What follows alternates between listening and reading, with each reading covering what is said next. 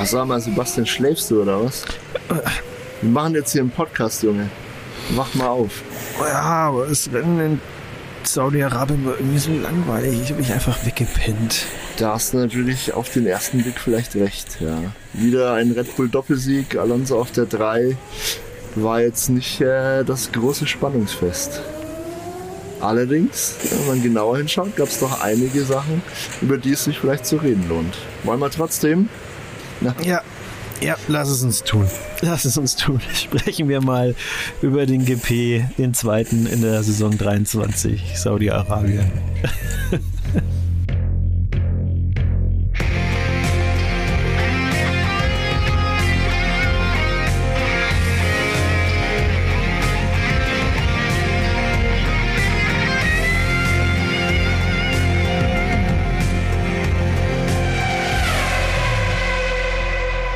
erste große Aufreger beim Saudi-Arabien Grand Prix war natürlich direkt vom Start weg ein bisschen der Zirkus um Fernando Alonso. Nahezu identisch wie Esteban Ocon noch im, im ersten Rennen der Saison hat sich auch diesmal äh, Alonso ein bisschen neben seine Startbox gestellt, was direkt bestraft wurde. Und Ganz ähnlich zu Ocon hat er dann beim Absitzen seiner Strafe nochmal eine Strafe obendrauf bekommen eine 10 Sekunden Strafe in dem Fall dafür, dass ein Mechaniker angeblich zu früh am Auto gearbeitet hat, beziehungsweise das Auto berührt hat.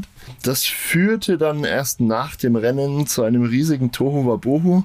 Fernando Alonso durfte nämlich zunächst aufs Podium seinen ähm, ja, wohlverdienten dritten Platz, den er eingefahren hat, ausgiebig feiern, inklusive Champagnerdusche und allen Pipapo. Kurz darauf wurde ihm aber sozusagen sein dritter Platz aberkannt die Strafe wurde dann sozusagen im Nachhinein ausgesprochen. Es wurden ihm zehn Sekunden auf seine Rennzeit addiert, was viele Stunden später dann wieder revidiert wurde. Somit bleibt Fernando Alonso auf der 3. Rennleiter und 4 haben sich allerdings leider wieder ein bisschen, äh, naja, sagen wir mal, nicht mit Ruhm bekleckert, was die Entscheidungsfindung und die Entscheidungsgeschwindigkeit angeht. Ja, also das, das ist tatsächlich äh, sehr, sehr mau, was die da abgeliefert haben. Also dieses Hin und Her überhaupt erst von vornherein so lange zu brauchen, um dann die Strafe auszusprechen. Fernando Alonso dann im Prinzip, ja, also sie hatten ja eigentlich das ganze Rennen Zeit und dann äh, den äh, auf, aufs Podium zu holen, um ihm danach sozusagen den dritten Platz abzuerkennen.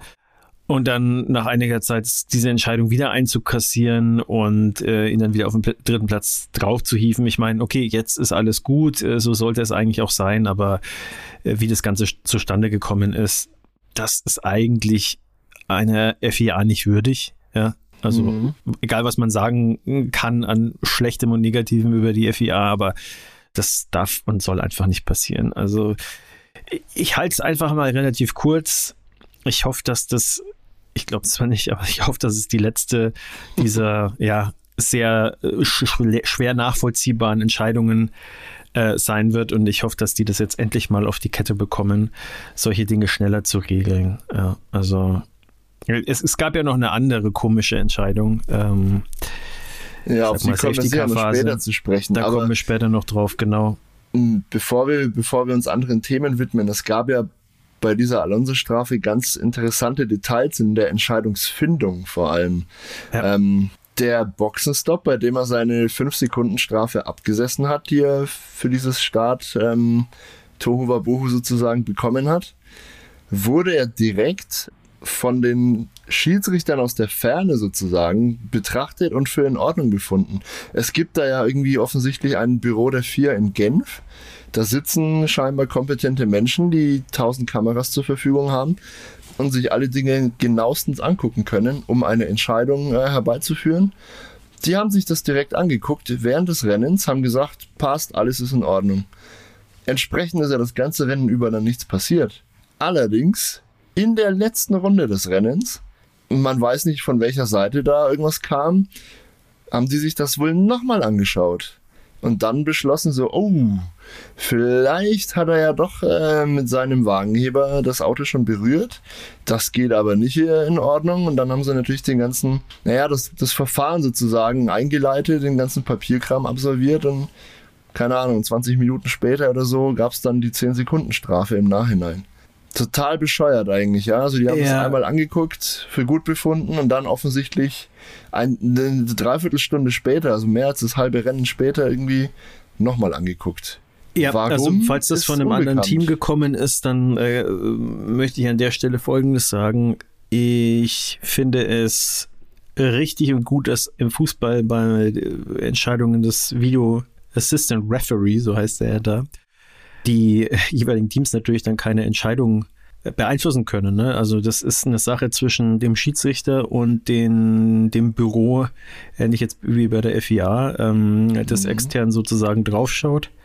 Das sind dann, ich weiß schon gar nicht mehr, wie viele Leute das beim Fußball sind. Also ich glaube drei, drei, vier, fünf Leute, die sich das anschauen und die dann sozusagen so schnell wie möglich in Echtzeit eine Entscheidung fällen ähm, und das dann zurückfunken. So, pass auf, äh, das ist ein Elfmeter oder ist eben keiner oder schaust dir nochmal an. Und da ist aber jetzt nicht irgendwie, keine Ahnung, wenn die Bayern gegen Le Leverkusen war das ja jetzt der Mhm. Fall. Das sind ja ich wollte zwei, gerade sagen, ja, da genau. hatten wir in der Bundesliga jüngst einen lustigen Fall. Richtig, ja. Da gab es ja in dem gleichen Spiel vom gleichen Leverkusener Spieler zwei erstmal vermeintliche Schweiben und dann wurde nochmal drauf geschaut und dann war es beides mal eben ein Foul. Ja, aber da war es halt nicht so, dass dann der Leverkusener Spieler, klar, die protestieren natürlich immer, aber das wird da nicht einfließen in die Entscheidungsfindung vom Schiedsrichter. Da sind die abgezockt genug und so weiter und so fort. Bei der Formel 1 ist es immer wieder der Fall gewesen, auch in der Vergangenheit, dass irgendwelche Teams dann angefangen haben zu petzen und so weiter und so fort. Auf der einen Seite ist es vielleicht gar nicht schlecht für den Entscheidungsfindungsprozess, weil einfach nochmal mehr Augen draußen. Auf der anderen Seite haben die natürlich ganz klare Interessen und auch Interessenskonflikte, die sich daraus ergeben. Und ich finde, das sollte eigentlich verbannt werden, dass da irgendwie durch die Hintertür nochmal ein Funkspruch gemacht wird. Ja, und wenn es von der FIA selber kam, kann ich es noch weniger verstehen, weil ja, Entscheidung ist Entscheidung und dann Ja. muss man auch dazu stehen und das dann nicht irgendwie kurz vor knapp wieder einkassieren. Die Frage ist jetzt natürlich, okay, äh, wie schaut es jetzt mit diesem Wagenheber aus? War der dran am Auto oder war er nicht, bevor diese Strafe abgegolten wurde? Da scheint es ja auch nicht so hundertprozentig äh, Einigkeit zu geben was da korrekt und was falsch ist, beziehungsweise wie man die Regeln auslegen kann, ist halt auch wieder so eine Geschichte. Die äh, Formel 1, das Formel 1 Regelbuch ist wahrscheinlich dicker als das Neue und das Alte Testament zusammen. ja, und äh, das kann kein Mensch auswendig können und dann passieren solche Sachen halt. Also vielleicht ist manchmal wirklich weniger mehr. Auf der anderen Seite muss man auch ganz klar sagen, das ist so ein komplexer Sport, der halt einfach viel mehrere Facetten hat als der Fußball beispielsweise. Genau das wollte ich gerade noch anfügen. Richtig. Und äh, ja, also da ist halt wirklich die Frage, wie, wie, wie stark kann man es halt wirklich vereinfachen, ohne dass dann wieder Tür und äh, Tor geöffnet werden für alle möglichen Schummeleien. Also das ist ja genau der Grund, warum es so viele Regeln gibt. Ja, und irgendwann hast du halt dann den Salat. Also es ist nicht ganz einfach. Mit Sicherheit nicht. Ähm, warum dann der Protest von Aston Martin überhaupt noch Bestand hatte, beziehungsweise angehört wurde und letztendlich ja auch durchgewunken wurde, basierte ja dann auf, naja, gewissermaßen einer Art Formfehler. Es gibt zwar eine Regel, dass äh, während ja, des Absitzens einer solchen Strafe nicht am Auto gearbeitet werden darf. Die ist genauso formuliert. Entsprechend natürlich schwammig und mit der Grauzone, was ist denn jetzt am Auto arbeiten? Wenn man schon mal den Wagenheber anlegt, ist das schon halt, ja, zählt das denn als am Auto arbeiten oder nicht? Und offensichtlich gab es dazu mal in ähm, ja, eine, einem Team-Meeting, diese Team-Meetings finden ja sowieso laufend statt und da werden allerlei Dinge besprochen. In einem dieser Meetings gab es wohl eine lose Vereinbarung unter den Teams, dass man sich darauf geeinigt hat, dass man das Auto einfach auch nicht berühren darf in dieser, ja, in dieser Zeit, in der man eine Strafe absitzt. Allerdings wurde diese Abmachung nie irgendwie formell und, und mit ja, einer großen Einigkeit oder, oder ja. Das steht nicht im wurde- Regelwerk. Ja, genau. Es, Einfach es nur eine Absichtserklärung. ja, das es war, es war sogar eine mündliche Vereinbarung, wenn ich das richtig verstanden habe. Also es gab ja, es gibt ja manchmal so ähm, Event Notes, wo dann Abweichungen vom Reglement für das jeweilige Rennen oder so nochmal festgehalten werden. Oder halt klar, Klarstellungen von irgendwelchen streitigen Fällen oder so. Das ist in dem Fall ja nie passiert. Das gab wohl eine mündliche Vereinbarung, dass sobald jemand das Auto berührt, zählt es schon als Arbeiten.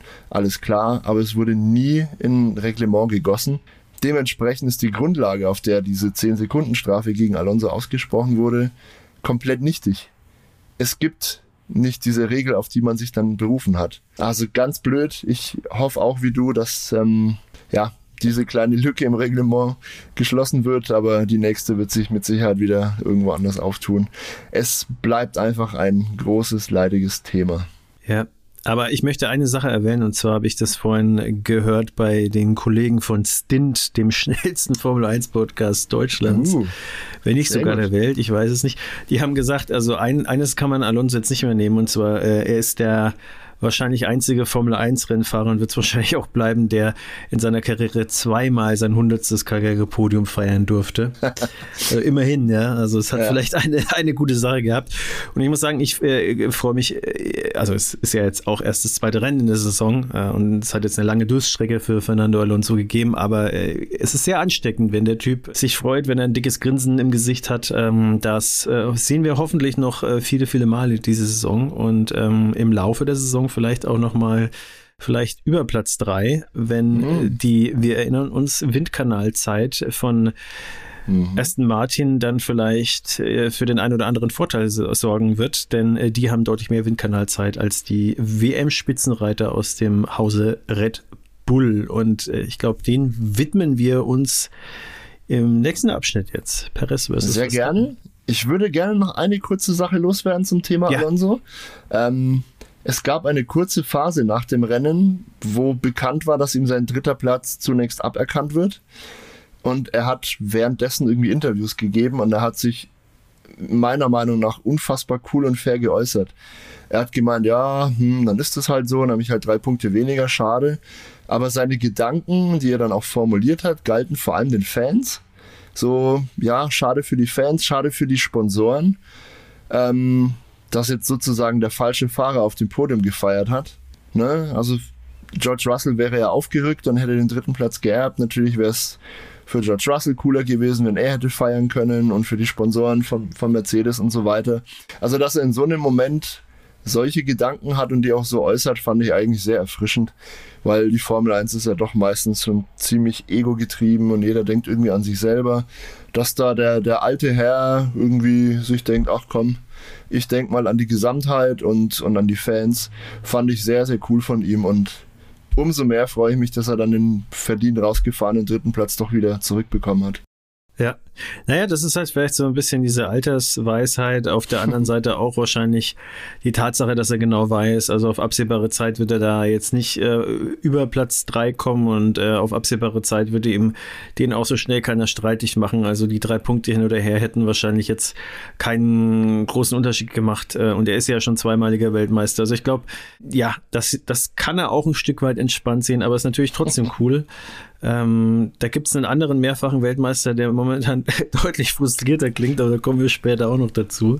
Ja, und es gibt ja. einen zwei, zweifachen Weltmeister, der nicht auf Rang 2, äh, auf Rang 3, sondern auf Rang 2 ins Ziel gekommen ist und der sich äh, weit weniger erfreulich geäußert hat nach dem Rennen, ja, um jetzt wieder die Brücke zu Red Bull zu schlagen. Kann dir gerne ein Geheimnis verraten. Oh, jetzt bitte. Du hast mich ja vorhin geweckt, ja, im Intro. weißt du, wovon ich geträumt habe? Mm, erzähl. Äh, davon, dass Perez und Verstappen es sich diese Saison aber mal so richtig geben, dass wenigstens irgendwie spannend wird. Und ich, wir, wir haben ja das letzte Mal schon drüber geredet im Podcast, in einem der letzten Podcasts, also ich glaube sogar in den mhm. letzten beiden, dass äh, es äh, recht wahrscheinlich ist, dass Perez und Verstappen äh, genau das in der Saison 2023 verstärkt machen werden. Und dieses Rennen hat im Prinzip genau diese These unterstrichen. Also Perez und Verstappen, da ist Zunder drinnen. Da stimme ich dir natürlich zu. Da ist auf jeden Fall Zunder drin.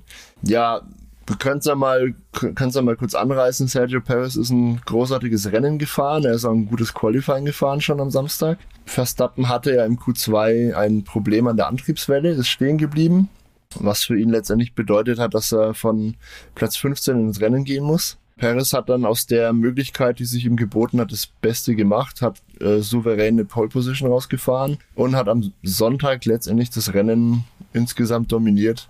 Von den drei Runden abgesehen, die Fernando Alonso am Anfang geführt hat, nach einem Blitzstart, möchte ich sagen. Ähm, aber man hatte eigentlich immer den Eindruck, dass Perez die Hosen anhat, dass er das vorne im Griff hat. Außer als dann zur Halbzeit, äh, ungefähr in Runde 25 meine ich, plötzlich sein Teamkollege im Rückspiegel aufgetaucht ist. Da begannen dann interessante Spielchen. Safety-Car-Phase war das, ne? Kurz nach, nach, der, Safety-Car-Phase. Nach der genau. Safety-Car-Phase, genau. Ja, ich habe auch schon viel in den sozialen Medien, in den Kommentarspalten gelesen.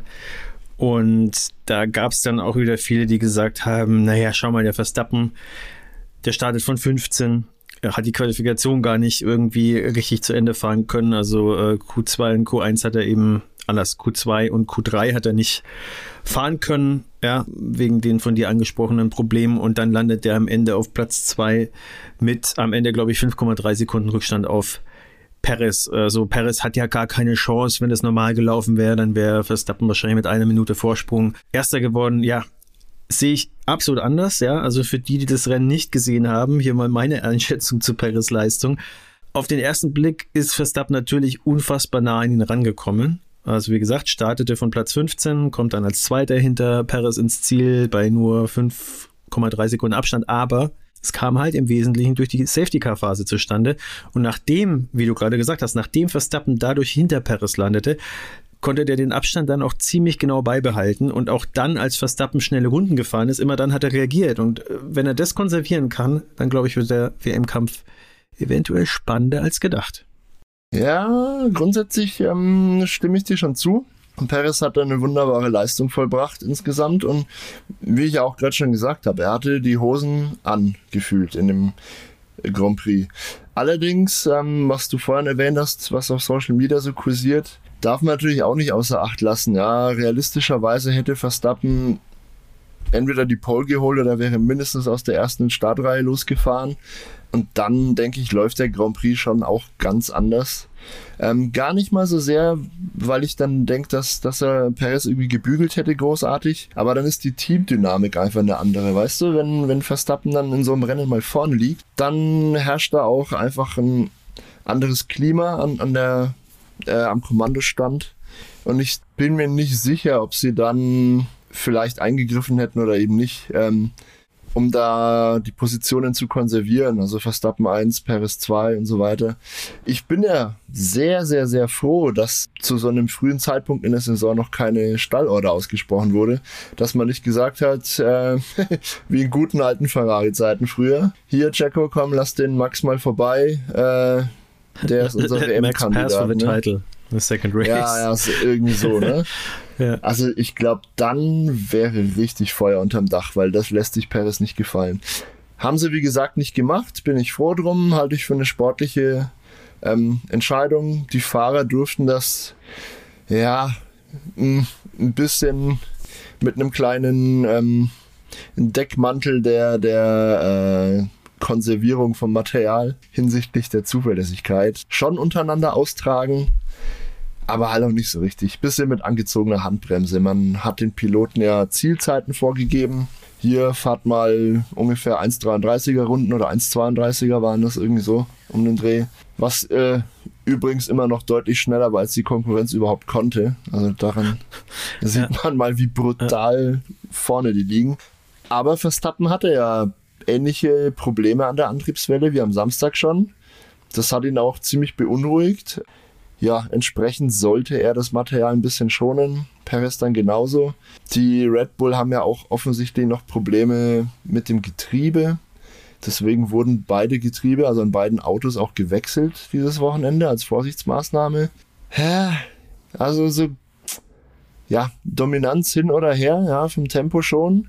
Aber ich glaube, so ganz äh, der Durchmarsch wird es vielleicht nicht, den viele befürchten. Ja, es, ist, es wird schon auf jeden Fall spannend bleiben, weil wenn die sich gegenseitig jetzt weiter so die Punkte wegschnappen, dann werden sie natürlich nicht so schnell davonziehen, wie wenn jetzt Verstappen jedes Rennen gewinnt. Ne? Das wäre mhm. natürlich aus Teamsicht wahrscheinlich wünschenswerter, weil sie dann hinten raus sicherer sind. Auf der anderen Seite ist es sicherlich auch zu kurz gegriffen, wenn man das jetzt schon so spielen würde, weil ein Perez ist eben in dieser Saison sicherlich nicht mehr unterwegs mit dem Anspruch, okay, ich bin jetzt der Wingman für, für Max, sondern ich versuche das jetzt, weil ich genau weiß, ich habe maximal noch zwei Jahre bei Red Bull, wenn ich mich nicht täusche, oder? Bis 2000.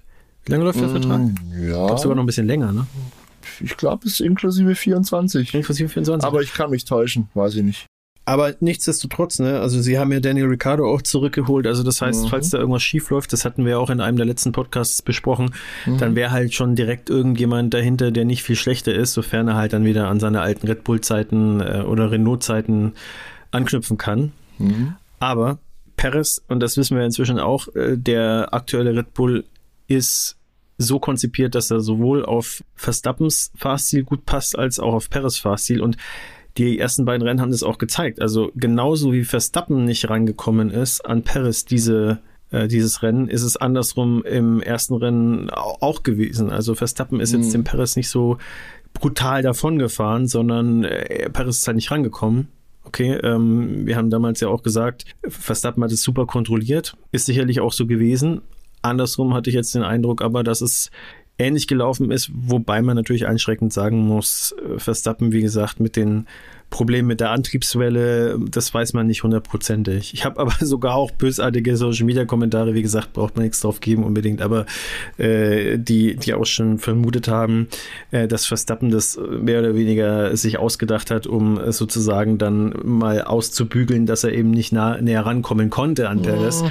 und das dann sozusagen als, äh, als äh, ne, so ein bisschen als Grund vorschieben kann. Also glaube ich jetzt persönlich nicht dran, ähm, aber es zeigt auch so ein bisschen, wie auch bei den Fans die Stimmung ist. Also man traut Verstappen anscheinend schon solche Spielchen zu. Ähm, das ist jetzt sicherlich auch eine Minderheit bei den Fans, ja, will ich auch ganz klar sagen. Ich will jetzt keinem Max-Fan Nee, nee, das will ich nicht. Ich bin auch kein Hater. Ich, äh, ich gönne ihm das ja. Ich finde, es ist ein unfassbar gut, guter Fahrer mit halt so ein paar Dingen, mit denen ich nicht wirklich einverstanden bin, immer mal wieder, äh, die er tut in den Rennen. Wie gesagt, Brasilien 2022 zum Beispiel ähm, gegenüber Perez. Aber das ist halt genau die Sache. Ne? Das hat man ja im Rennen dann auch gemerkt. Das, äh, diese, diese Spielchen, die jetzt langsam starten, diese Funksprüche.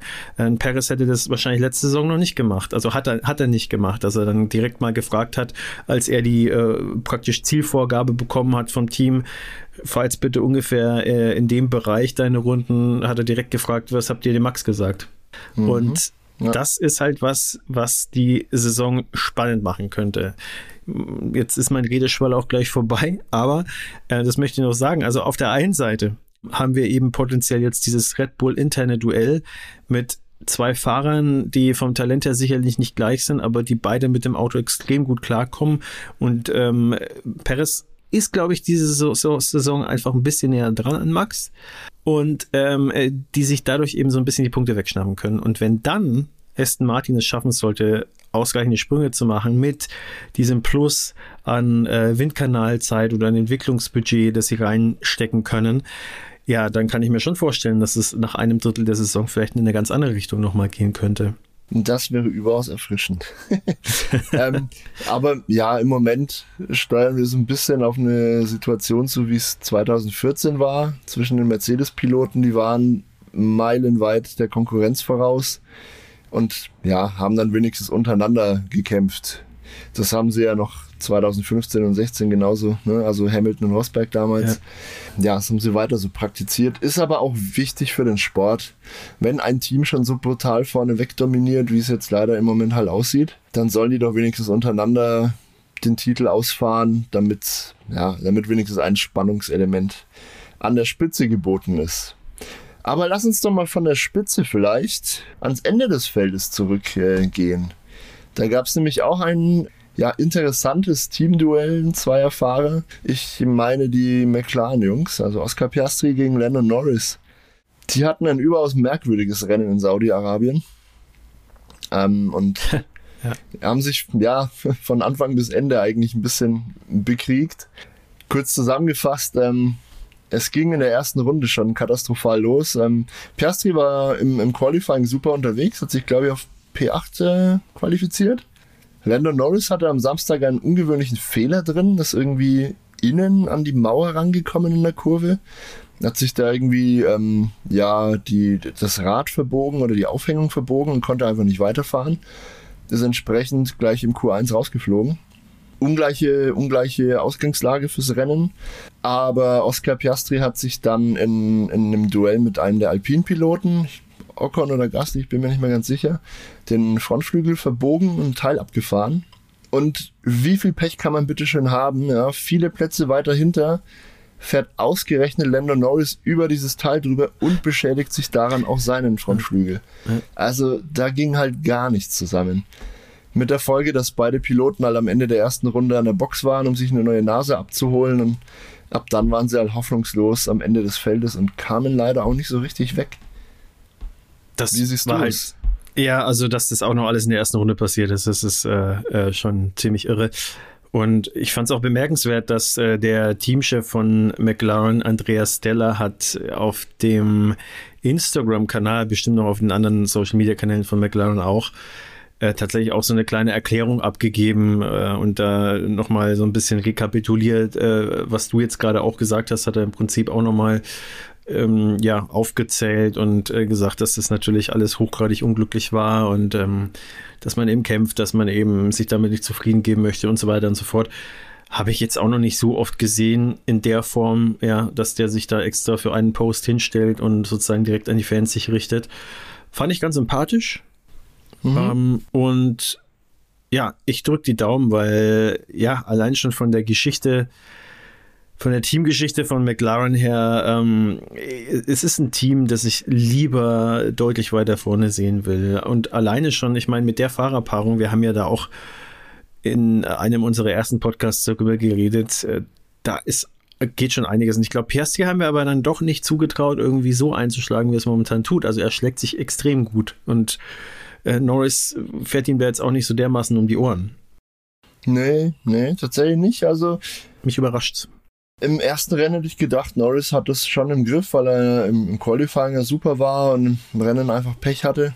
Ja, diesmal sah es ein bisschen anders aus tatsächlich. Also die beiden schenken sich nichts. Und äh, irgendwann habe ich auch jetzt im Nachgang des Rennens mitbekommen, so ja, wann haben denn Lando Norris und äh, Daniel Ricciardo sich in ihren äh, McLaren-Jahren denn mal auf der Strecke so behagt wie jetzt eben Piastri und Norris. So also tatsächlich könnte ich mich nicht erinnern. Nee, nee, eben nicht. Weil Ricciardo einfach nie nah genug irgendwie dran war, dass, dass die in so eine Lage gekommen wären. Das eine Mal, wo er Monster gewonnen hat, da war er wiederum sagen, so weit ja. vorne, dass Norris nicht mithalten konnte. Ja, na, Norris hielt ja mit. Die waren ja knapp auseinander. Norris war ein bisschen stinkig, dass er das Rennen nicht gewinnen durfte, weil er vielleicht schneller gekonnt hätte. Wie auch immer. Fakt ist, nach dem zweiten Saisonrennen äh, 2023 ist McLaren neben Williams das einzige Team, das noch keinen Punkt geholt hat. Das muss man sich auch mal auf der Zunge zergehen lassen. Also ganz, ganz, ganz bitterer Saisonstart für den Traditionsrennstall. Aber, lieber Sebastian, wo wir gerade bei McLaren sind, ich glaube, wir haben für unsere Zuhörer ein, äh, ein kleines Gutzi im Gepäck. Ja, und zwar eine als, neue Rubrik. Ja, als wir darüber gesprochen haben, dass wir einen Podcast machen wollen, ähm, haben wir uns auch Gedanken gemacht, wie wir längere Episoden, und ich glaube, das wird heute ein bisschen eine längere Episode, ähm, ein bisschen auflockern können. Und äh, eine dieser Ideen wollen wir euch heute mal präsentieren, mal gucken, wie es bei euch ankommt. Wir haben eine Rubrik, die nennt sich im Kreis fragen. Genau.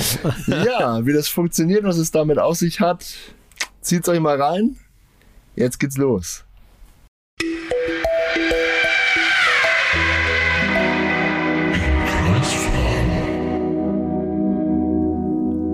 So, spannend, spannend. Ich warte auf die erste Frage in unserer neuen Rubrik, Dave. Gib's mir. ja, bei Im Kreis fragen äh, testen wir nämlich gegenseitig unser großartiges Insiderwissen und äh, ja, werden uns erstmal gegenseitig eine Frage um die Ohren hauen und, und gucken, inwiefern wir da fit und firm sind. Ihr dürft natürlich gerne mitraten. Wir verraten die Antwort aber zumindest heute gleich im Anschluss und spannen euch nicht zu lange auf die Folter. Bist du bereit, Sebastian? Ich bin bereit und ich muss auch schnell antworten. Vorsicht. Regel. Achtung. Hier ist meine Frage. Ähm, Oscar Piastri hat ja dieses Jahr mit McLaren sein F1-Debüt gegeben. Soweit so klar. In den vergangenen zehn Jahren haben das noch drei andere Fahrer getan. Erzähl mir doch bitte, welche das waren. Und wenn du auch noch weißt, wann, dann bin ich richtig stolz. Also reicht es ja oder muss ich? Du musst Namen sagen. Welche Fahrer außer Oscar Piastri haben in den letzten zehn Jahren ja, mit McLaren ja, ihr Formel 1 Debüt gegeben? Aber ich muss auch das, also es reicht, wenn ich das Jahr sage, nicht irgendwie, äh, ja, keine Ahnung. Okay, alles klar. Kriege ich wahrscheinlich sowieso nicht auf die Reihe.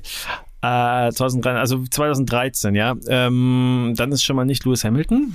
Das hätte ich mir jetzt Nope. eigentlich schon fast gedacht, wenn es ein längerer Zeitraum wäre, dass du mich da testest. Nee. Okay. Boah, dann wird es aber wirklich schwierig. Da bin ich nicht gut drin. Also, aber, aber ohne Oscar Piastri, ne, den darf ich jetzt nicht. Ja, ja, drei weitere. Also einen weißt du, come on. Ja, gut, äh, ich gehe. Lando Norris, ne? Jawohl. Ja, gut, okay, den habe ich hinbekommen. Ähm, ich glaube, der ist jetzt sein fünftes Jahr in der Formel 1, oder? Hat der 2019 angefangen? Hm, Ich glaube 2019. Okay, gut, den habe ich schon mal, fehlen nur noch zwei. Ähm, seitdem hat auch keiner mehr, also halt, ne, Oscar Piastri davor, boah, aber das war genau die Phase, wo ich nicht Formel 1 geschaut habe. Wer war denn überhaupt davor bei McLaren? Äh, Kriege ich das überhaupt noch hin? Ich glaube, ich krieg's nicht hin. Soll ich auflösen? Ich, ich mache jetzt mal so einen völligen Wild Guess und werde mich jetzt komplett blamieren vor allen Hörern. Aber wie gesagt, bitte äh, seht mir nach, dass ich jetzt lange keine Formel 1 geschaut hatte. Er ist so seit ungefähr ganz sporadisch 16 und 17 dabei. Maldonado hat nie für McLaren gefahren, oder? Nope. Das wäre jetzt auch. Falsch. Ja, dann, dann, äh, dann hilf mir. Dann, Also, äh, pass auf. von- 2014. Schande. Großartiges Debüt mit einem dritten Platz, der dann nachträglich noch ein zweiter wurde. Kein geringerer als ein gewisser Kevin Magnussen. Echt? Okay, krass. Tatsache. Ja, Formel Und 1 Debüt hat er für McLaren gemacht. Schau mal, Ja, wie, wie, ja, ich völlig in der Mond. An der Seite von Jensen Button. Äh, und äh, ein gewisser Stoffel van Dorn durfte sich zwei Jahre lang von Alonso bügeln lassen. Ach, das hattest du sogar noch Ja. äh, in dem einen der Podcasts. Oh Mann. Ja, ja. im Honda befeuerten McLaren der Jahre, ich, boah, ich glaube 2017 und 18 durfte er sich richtig bügeln lassen von Alonso. Und 2019 gab es dann eine neue Fahrerpaarung mit Carlos Sainz Jr. und Lando Norris, der dann debütiert hat. Also, korrekte Antwort wäre gewesen, liebe Hörer, 2014 Kevin Magnussen, 2017 Stoffel van Dorn, 2019 Lando Norris und 23 jetzt Oscar Piastri. Sebastian Versorger. Ja, das muss ich tatsächlich, aber das ist auch gemein, weil du hast jetzt genau äh, eine Frage genommen, die in diese Ära reinspielt. Da bin ich echt nicht für, muss ich. Aber gut, muss ich jetzt, äh, muss ich jetzt damit leben. Das ist, ist ja nicht Bestandteil der Regeln, mich da zu schonen. Von daher. Ist doch Meine schön. Ist, Dann lernen wir doch, lernen wir doch alle was dazu. Ist doch super. Meine So. Frage ist wesentlich einfacher. Ich habe eine. Multiple-Choice-Frage für dich. Gut. Und da du mir vorher verraten hast, dass es zumindest ein bisschen was mit McLaren zu tun hat, habe ich jetzt auch eine McLaren-Frage für dich. Und zwar lautet die Frage von äh, mir an dich. Welcher Motorhersteller hat in der Geschichte der F1 noch nie für McLaren Aggregate geliefert? Dann gib mal die Antworten. Also A. Ford, B. Peugeot, C. Renault oder D. Rolls-Royce? Das ist natürlich äh, ganz leicht die Rolls-Royce. Ja, das war zu leicht. Ich habe dann auch vorhin mir gedacht, so, okay, was, also, das weißt du sowieso, aber könnte jetzt vielleicht noch irgendwas bringen, was halbwegs Sinn macht. Und mir ist nichts eingefallen. Dann dachte ich mir, Rolls-Royce ist vielleicht, vielleicht, vielleicht äh, gerätst du dann auf den Trichter vielleicht ganz früher, dass die mal was gemacht haben für ein Rennen oder so. Und äh, kommst dann ins Schleudern, aber du hast dich nicht. Ja. Nächstes Mal bin ich besser vorbereitet.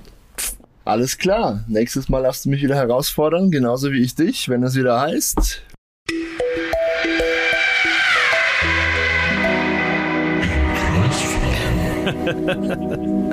Wunderbar. Ja, Dave, da habe ich ja jetzt nicht so eine gute Figur gemacht äh, bei der ersten Runde im Kreisfragen. Du bist halt einfach äh, ein Loser.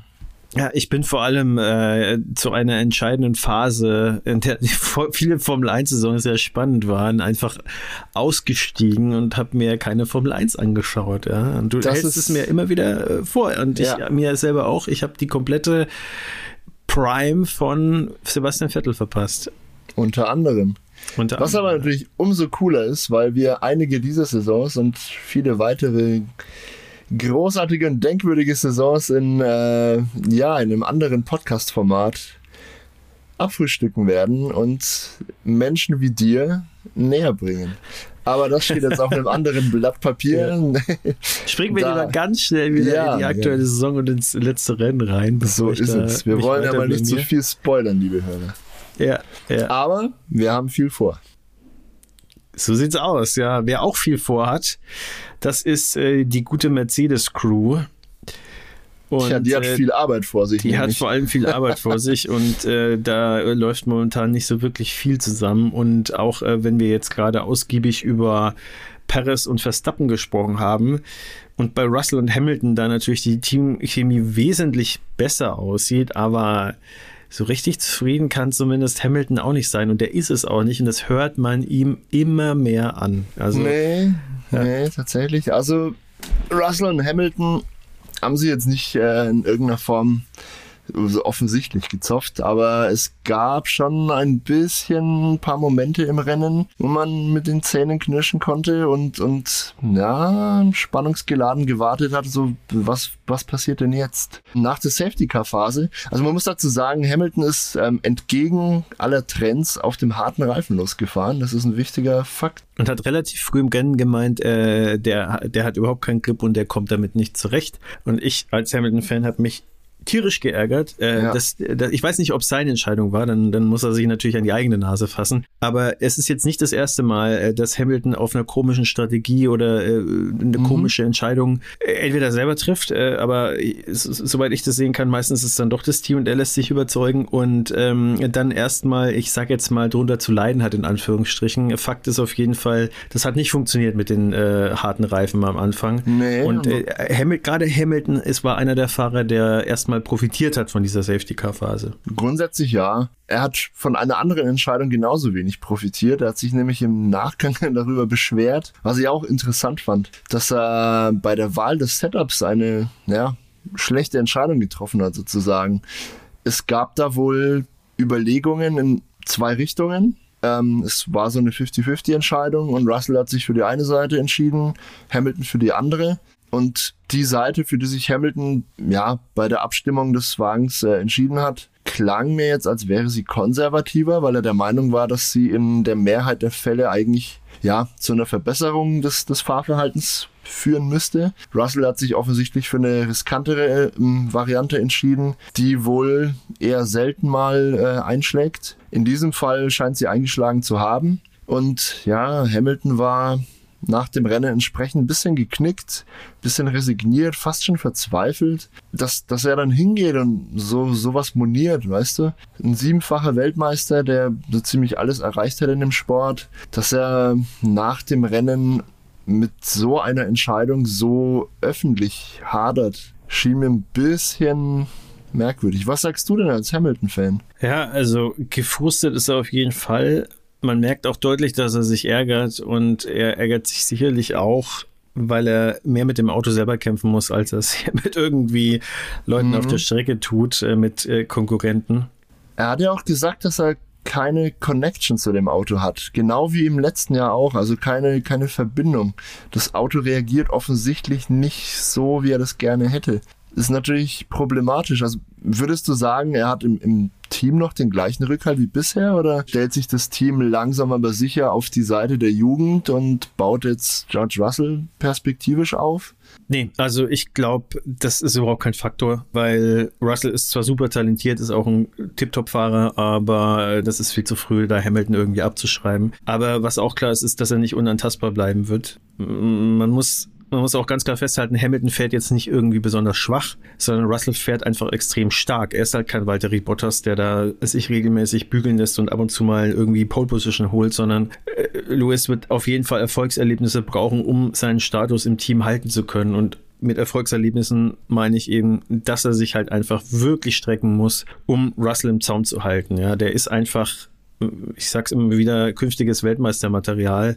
Es hat auch natürlich sehr genüsslich Nico Rosberg gesagt, äh, der das natürlich auch äh, aus mehr als mm. einem Grund sagt. Ja. Spicy, spicy wieder. Ja, aber es ist halt auch trotzdem erstmal eine Momentaufnahme. Also Russell, muss man ganz klar sagen, hat Hamilton dominiert in diesem Rennen. Äh, man jetzt nicht irgendwie extrem, ja. Ich weiß gar nicht mehr, es waren auf jeden Fall genug Sekunden, dass Russell an äh, Alonso zwischenzeitlich vorbeigesprungen ist, aber Hamilton nicht ähm, mit dieser 10 Sekunden Strafe. Mhm. Aber ja, es, es ist auf jeden Fall klar, er kann ihn schlagen und er kann ihn auf jeden Fall, äh, ja, theoretisch an jedem Tag schlagen. Es kommt einfach wirklich stark drauf an, auf die Tagesform an und auf ein paar andere Faktoren, aber es ist halt nicht so alle Jubeljahre mal oder alle, keine Ahnung, zehn Rennen, dass mal irgendwie so ein Bottas-Sieg drinnen ist, sondern Russell ist einfach ein ganz anderes Kaliber, wesentlich jünger. Und die Frage ist halt, wie oft wird es passieren in dieser Saison? Ähm, das wird, glaube ich, die große, das große spannende Moment sozusagen bei Mercedes sein. Aber ja, was mich halt auch ein bisschen wundert, ist, dass Hamilton, so wie du es gerade gesagt hast, also diese fehlende Connection zu dem Auto, die muss ja wirklich darin begründet liegen, dass das Auto mehr als ein großes Rätsel oder vielleicht ein einziges großes Rätsel aufgibt. Der Hamilton, der ist erfahren genug, der ist der weiß, wie man ein Auto sozusagen abstimmt. Der ist jetzt wirklich lange in der Formel 1 dabei. Äh, ich glaube, nach Alonso auch der erfahrenste von allen, ja, äh, wenn es nach Rennen äh, geht sowieso und ja, dass, dass der dann praktisch auf eine 50-50 Entscheidung bauen muss bei der Setup-Wahl. Das, ich will jetzt nicht mal sagen, das spricht nicht für Hamilton, weil ich nicht glaube, dass er, dass er, dass er grundsätzlich da äh, planlos ist, aber es spricht auf keinen Fall fürs Auto. Und äh, es zeigt aber auch, dass jemand wie Russell, also gesetzt im Fall, dass das jetzt auch alles so stimmt, ja. Also ähm, ich habe jetzt nur diese eine Aussage von Hamilton. Ich weiß gar nicht, ob das sonst noch jemand bestätigt hat, dass das auch so war. Ähm, ich glaube, du weißt ein bisschen mehr als ich, beziehungsweise hast dich da ein bisschen besser eingelesen. Aber ähm, um den Punkt noch zu Ende zu führen, also so ein Russell, der kann jetzt natürlich befreit aufspielen. Ne? Der kann, also keiner von, keiner erwartet von ihm, dass er Hamilton regelmäßig schlägt. Keiner würde ihn irgendwie eindampfen oder zusammenbügeln, wenn er irgendwie jedes einzelne Duell diese Saison gegen Hamilton verliert. Das mhm. ist was, wo man sich nicht schämen muss. Und alle wissen, dass selbst wenn er verliert, er wird nicht weit weg sein. Ja. Aber er kann dann halt auch wirklich mal sagen, so, ich gehe jetzt mal das Risiko ein. Ich mache eben genau nicht das, was der Lewis macht, sondern ich mache das jetzt einfach mal so. Und es war ja in der letzten Saison auch schon so, dass er die ein oder andere Entscheidung mal auf Risiko getroffen hat, die sich dann total ausgezahlt hat. Und Hamilton hat in die Röhre geschaut. Also entweder, weil das Team eine andere Entscheidung getroffen hat oder weil er sich das vielleicht nicht getraut hat oder wer, wer weiß es so genau. Aber es ist auf jeden Fall auch was, was Russell gerade extrem in die Karten spielt, finde ich. Was er noch gemacht hat, äh, also George Russell, was mir sehr imponiert hat im Prinzip, was auch zeigt, dass er, wie du sagst, Weltmeistermaterial ist und auch wirklich Eier in der Hose und großes Selbstbewusstsein hat.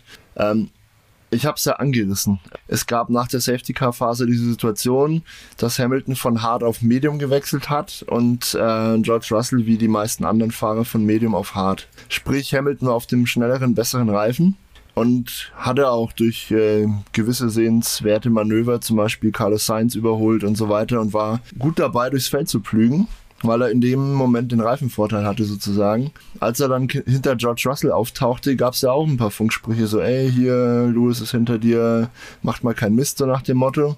Und ähm, ich weiß nicht mehr wörtlich, was er gesagt hat, aber inhaltlich war es so, ja, schön und gut. Der kommt auf seinem Medium-Reifen nie und nimmer ins Ziel, wenn er, wenn er so weiter ballert. Ich lasse den jetzt nicht durch. Wir haben eine Chance, noch Alonso abzufangen. Ich gebe jetzt mal ein bisschen Gas und schaut ihr mal zu, dass ihr nicht Lewis Hamilton irgendwie per Stallorder an mir vorbeiwinkt. Sonst bin ich stinkig, so ungefähr. Also die Eier musst du auch erstmal haben. Während im Rennen sozusagen, ey, mein Teamkollege und der siebenfache Weltmeister, nö, den lassen wir mal nicht vorbei. Ich glaube, der kackt dann am Ende des Rennens ab, weil seine Reifen einbrechen. Ich habe eine bessere Chance auf ein gutes Resultat hier. Lasst mich mal machen. Und dann hat er auch das Tempo wirklich angezogen, dass Hamilton auch ja. Erstmal nicht mehr in die Verlegenheit kam, dann in Angriff zu starten, weil er tatsächlich auch wirklich seine Reifen schonen musste. Er musste, boah, lass mich nicht lügen, über 40 Runden mit dem Medium zurücklegen. Das war natürlich schon stattlich. Ja. Aber diese Übersicht und dieses Selbstbewusstsein von dem George Russell in der Situation, ja, ja, kann man schon mal machen, gemacht oder? in der Situation. Und es hat mich natürlich erstmal ein bisschen genervt. Also geärgert hat es mich nicht, weil er hat ja recht gehabt und er hat dann auch äh, recht behalten. Aber ich hätte mir dann schon gewünscht, okay, äh, lass mal Hamilton vorbei und wenn er dann nicht sich absetzen kann vom Russell, dann kann man wieder zurücktauschen. Ähm, aber Russell hat ja in dem Moment sozusagen, wo er diese Kommunikation hatte mit der Box, hat er ja schon im Prinzip das Tempo angezogen. Und ab dem Zeitpunkt ist Hamilton nicht mehr rangekommen. Also bis zu dem Zeitpunkt ist er mit relativ großen Schritten rangekommen. Ich dachte mir, okay, jetzt wird er ihn relativ bald eingeholt haben. Aber dann hat Russell angezogen und ich weiß nicht, also ich, ich glaube schon, dass Russell erstmal angezogen hat und dann natürlich mit zunehmender Renndauer hat dann der Medium von Hamilton auch dann immer stärker abgebaut und dann ist es auch praktisch pro Runde der Unterschied auch immer stärker geworden. Am mhm. Ende hat er wirklich stark abreißen lassen müssen. Ist er halt einfach nicht mehr mitgekommen. Aber es gab so eine Phase, wo ich einfach das Gefühl hatte, dass Russell auf hart schneller unterwegs war, oder zumindest mal mindestens genauso schnell wie Hamilton. Und das hat mir schon imponiert. Also da muss man einfach sagen, das war stark. Und jetzt wäre natürlich die einzige Frage noch, äh, war das vielleicht dann wirklich das Setup, wo er halt einfach sozusagen den Glücksgriff gemacht hat, das ihm dann erlaubt hat, auch selbst mit einem harten Reifen Hamilton wegzufahren oder ist Hamilton einfach nicht damit zurechtgekommen, sozusagen mit dem kompletten Ding halt. Also äh, anscheinend haben sie ja zwei unterschiedliche Setups gehabt. Ich will jetzt auch gar nichts irgendwie schönreden oder irgendwie sagen, hey, äh, das könnte eine Erklärung sein, weil im Endeffekt äh, das Ergebnis ist das, äh, was es ist und ähm, für Hamilton ist das alles andere als zufriedenstellend. Aber ja, man sieht halt auch mal wieder, selbst im gleichen Team, gibt es da halt immer wieder Fragezeichen beziehungsweise Nuancen, die halt verhindern, dass man halt einfach eindeutig feststellen kann, wer der bessere Fahrer ist oder wer halt mit der Strecke besser zurechtgekommen ist. Also man wird es nie sagen können, weil einfach jeder das Setup für sich so einstellt und äh, auf der einen Seite würde ich mir fast schon wünschen, dass es Regeln geben würde, wo man gar nichts mehr einstellen kann. Jeder fährt einfach in der gleichen Karre. Dann weiß man ein für alle Mal, wer der Goat ist sozusagen in der Saison, aber ja wird es nicht geben. Also von daher, man muss einfach festhalten, Russell hat äh, einen ganz, ganz tollen Job gemacht und ich glaube, aus Mercedes-Sicht ist das der beste Neuzugang, der, ja, gut, nach Rosberg-Ära, da gab es ja dann auch nur Bottas, aber äh, ich, ich, würde so, sogar sagen, dass der potenziell äh, auch nochmal stärker als Rosberg ist. Also da werden wir in zehn Jahren zurückblicken und äh, das wird dann, glaube ich, nicht mehr zur Diskussion stehen. Ich denke auch. Lass uns mal andere Teams noch betrachten. Wir haben jetzt ausgiebig über Red Bull und Mercedes gesprochen. Und Aston Martin. Und Aston Martin natürlich und McLaren. Es gab ja noch einige, naja, Problemkinder eigentlich fast ausschließlich nur noch, weil neben dem dominanten Red Bull sieht eigentlich jeder wie ein Problemkind aus. Wer aber wirklich, wirklich Schwierigkeiten hat, ist natürlich Ferrari, unsere Lieblingsitaliener. Tja, für die war Saudi-Arabien auch wieder ein bisschen eine kalte Dusche, möchte ich sagen bei Charles Leclerc musste man ja schon das dritte, die dritte Motorelektronik einbauen im zweiten Rennen. Ja, also das geht gar nicht. Also unglaublich. Für die ganze Saison sind aber zwei erlaubt. Das muss man sich natürlich mal geben. Das führte zu einer Startplatzstrafe. Er musste also auf jeden Fall, äh, egal wo er im Quali landet, zehn Plätze weiter zurück für, für das Rennen. Ja, bei aller Panik hat man dann auch noch beide Verbrennungsmotoren gewechselt weil man offensichtlich nicht ins eigene Produkt vertraut oder weil sie vielleicht auf, an den, anhand irgendwelcher Daten gesehen haben, dass es da Probleme geben könnte. Ich habe auch aufgeschnappt, dass alle Ferrari-Kunden ähm, nur, ich glaube zumindest am Freitag, nur mit der niedrigsten Motorenstufe fahren durften, also mit der wenigsten Leistung sozusagen, um die Motoren zu schonen. Äh, da scheint es massive Zuverlässigkeitsprobleme zu geben, auch was wirklich erstaunlich ist. Man hat ja eigentlich komplett auf Zuverlässigkeit versucht, das Auto zu trimmen. Diese ja, Saison. den Motor zumindest, ne? Ja. Und trotzdem gibt es da halt, tja, irgendwie Schwierigkeiten. Und trotzdem kommen sie in keinster Weise an, an die Topspeeds ran von Red Bull. Ich glaube, Leclerc war 8, 9, 10 Stundenkilometer auf der Geraden langsamer als Verstappen. Obwohl sie wohl den stärksten Motor haben, theoretisch im Ferrari. Aber wenn sie den halt irgendwie auf halber Leistung fahren müssen oder wenn das Auto so viel, ähm, ja, so viel Luftwiderstand erzeugt, dann hilft ja auch keine Leistung der Welt. Also in irgendeiner Form hat Red Bull tatsächlich ein Wunderauto gebaut. Also man kann nur staunen, niemand weiß so richtig, was da drin steckt. Und alle fahren halt hinterher. Und in diesem Panikmodus lief dann auch das ganze Ferrari-Wochenende in Saudi-Arabien einfach so weiter. Die haben dann merkwürdige Entscheidungen getroffen im Rennen, wobei sie strategisch sogar mal richtig lagen. Ähm, Leclerc ist dann von Startplatz 12, glaube ich, ins Rennen gegangen. Ganz offensiv auf dem weichen Reifen. Das war eine Überraschung. Ja. Den konnte er allerdings eigentlich ganz gut ähm, in Schuss halten. Das hat mich auch gewundert. Ich glaube bis Runde 16 oder so. Aber die Ferraris sind in den freien Trainings nie auf dem harten Reifen gefahren. Die haben ihr komplettes Setup auf die weicheren Reifenmischungen ausgelegt. Die dachten sich, naja, wenn die halten, dann wird der, der harte Reifen erst recht halten. Ja, so weit, so gut. Allerdings waren die auf dem harten Reifen dann unfassbar langsam, weil das Setup einfach nicht mehr zum Reifen gepasst hat. Das hat Fred Vasseur im Nachgang auch erzählt. Ähm, darauf wird sich die, ja, naja, die Aufarbeitung des Rennens konzentrieren. Wie sie denn alle Reifentypen gleichermaßen ans Arbeiten kriegen, das haben sie offensichtlich völlig verschlafen. Warum auch immer sie nicht mal einen harten Reifen aufgeschnallt haben in den freien Trainings, ich weiß es nicht. Da wurde halt theoretisch gearbeitet, glaube ich, ja, am Setup. Wenn das so passt, dann wird das so auch passen. Ja, Pustekuchen, die Praxis sieht halt manchmal doch anders aus. Aber ähm, sie waren trotzdem auf allen Reifenmischungen viel zu langsam. Ob es jetzt der Softreifen bei Leclerc war, der Mediumreifen bei Sainz oder die Hardreifen dann auf beiden, die haben im Prinzip auf jeder Reifenmischung plus minus eine Sekunde auf die Red Bull eingebüßt pro Runde. Und das, das geht halt nicht. Da muss so, so viel mehr kommen, wenn die in irgendeiner Form mitreden wollen. Wir haben ja über McLaren gesprochen, dass die null Punkte haben nach zwei Rennen. Ferrari, wenn man sich anschaut, wo die letztes Jahr nach zwei Rennen standen und wo sie jetzt stehen, weißt du es auswendig? Äh, in der Konstrukteursweltmeisterschaft? Mhm. Wahrscheinlich auf fünf? Vier. Vier auf Rang vier abgeschlagen hinter Aston Martin und hinter Mercedes. Ja, also hinter Mercedes ist, ist, ist das größere Problem, weil Aston Martin so ein bisschen das Team der Stunde ist und wirklich, äh, das, das wundert mich jetzt gar nicht mal so sehr, aber hinter Mercedes ist äh, ja eigentlich auch schwer zu akzeptieren. Ich meine, gut, Leclerc in dem ersten Rennen ausgeschieden, das äh, spielt natürlich da auch noch mit rein, aber ich, ja, liege nicht gerne mit solchen Sachen richtig, aber ich bin, glaube ich, von allen Teams am nächsten dran, was meine Einschätzung zu Ferrari angegangen äh, mhm. ist in den äh, Vor-Season-Podcast.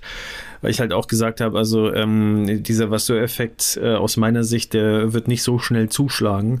Und klar, die Saison ist noch lang, aber momentan ist es halt der gleiche Sauhaufen wie letztes Jahr auch. Mhm. Ähm, es ist, und das überrascht mich dann tatsächlich aber schon, ähm, von der Zuverlässigkeit auch nicht besser geworden. Ähm, und dass man halt solche äh, Kracher sich leistet, wie man testet den harten Reifen nicht richtig. Ähm, dann Leclerc, also wirklich Abziehbild der letzten Saison, äh, moniert irgendwie Fehlentscheidungen Richtung Box, die eigentlich nicht sein dürfen. Ne? Safety-Car-Phase mhm. hat er mhm. nicht durchgefunkt bekommen, dass er von Hamilton eingeholt werden kann, hat sich dann auch ja, also wirklich echauffiert, ja, dass man ihm das sagen muss. Er hat auch wirklich gesagt, das müsst ihr mir sagen. Äh, das hätte ich vielleicht noch abfangen können. Und das geht einfach nicht, weil ich meine, klar, Ferrari fährt jetzt nach aktuellem Stand nicht um die Weltmeisterschaft, aber ich meine, Ferrari ist immer noch Ferrari und jeder Platz, der danach kommt, äh, der besser ist, äh, der, den, den sollte man erreichen. Also ich meine, Platz zwei in der Konstellation muss einfach das erklärte Ziel sein. Also eine Vize-Weltmeisterschaft und auch Platz zwei in der Konstrukteursweltmeisterschaft, denke ich, das sind die Minimalziele, äh, die äh, Ferrari ausgegeben hat in der oder beziehungsweise vor der Saison. Und das müssen sie auch bleiben. Äh, und ob man das aber dann schafft mit einem Aston Martin-Team, das so stark ist, mit auch einem überraschend starken Lance Stroll, mhm. mit Mercedes, mit den beiden Fahrern, die für sich genommen schon fast keine Fehler machen und eigentlich nur darauf warten, dass jetzt endlich mal das Team auch in die Gänge kommt, beziehungsweise das Team selber macht ja auch so gesehen strategisch auch nicht viele Fehler, aber halt hat kein gutes Auto hingestellt. Also das wird ganz schwierig für Ferrari noch diese Saison. Da sind wir uns definitiv einig. Das wird eine ganz, ganz harte Nummer. Aber wo du jetzt gerade Stroll angesprochen hast und wo wir gerade bei Ferrari waren, Alter Schwede, hast du dieses Überholmanöver in der ersten Runde gesehen?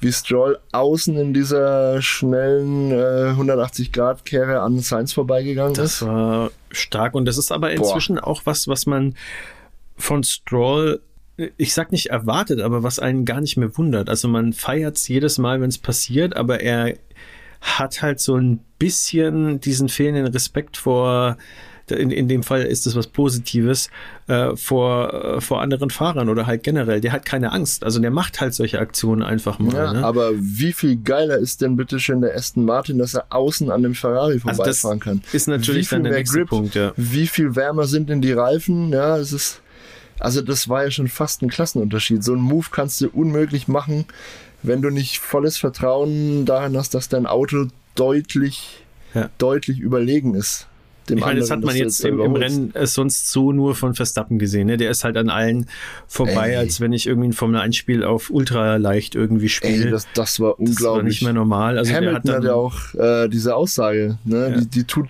tut dir als Fan natürlich besonders weh, aber Hamilton hat gesagt, er hat noch nie so ein schnelles Formel-1-Auto gesehen, also in Relation zum Rest des Feldes. Ja. Ich meine, er hat ja den W11 gefahren unter anderem, ne? also ich meine, ja. das, der, ja. der, ist, der ist eins der dominantesten, wenn nicht bis zu dieser Saison zumindest das dominanteste Formel-1-Auto äh, möglicherweise aller Zeiten irgendwie gefahren und äh, ja, es könnte so aussehen, als ob der diesjährige Red Bull da nochmal eins draufsetzt. Also, wie gesagt, äh, die, die haben ja, die haben ja trotzdem nicht 100% rausgeholt aus dem Auto, die Red Bulls. Nee. Also, da ist immer noch Luft nach oben.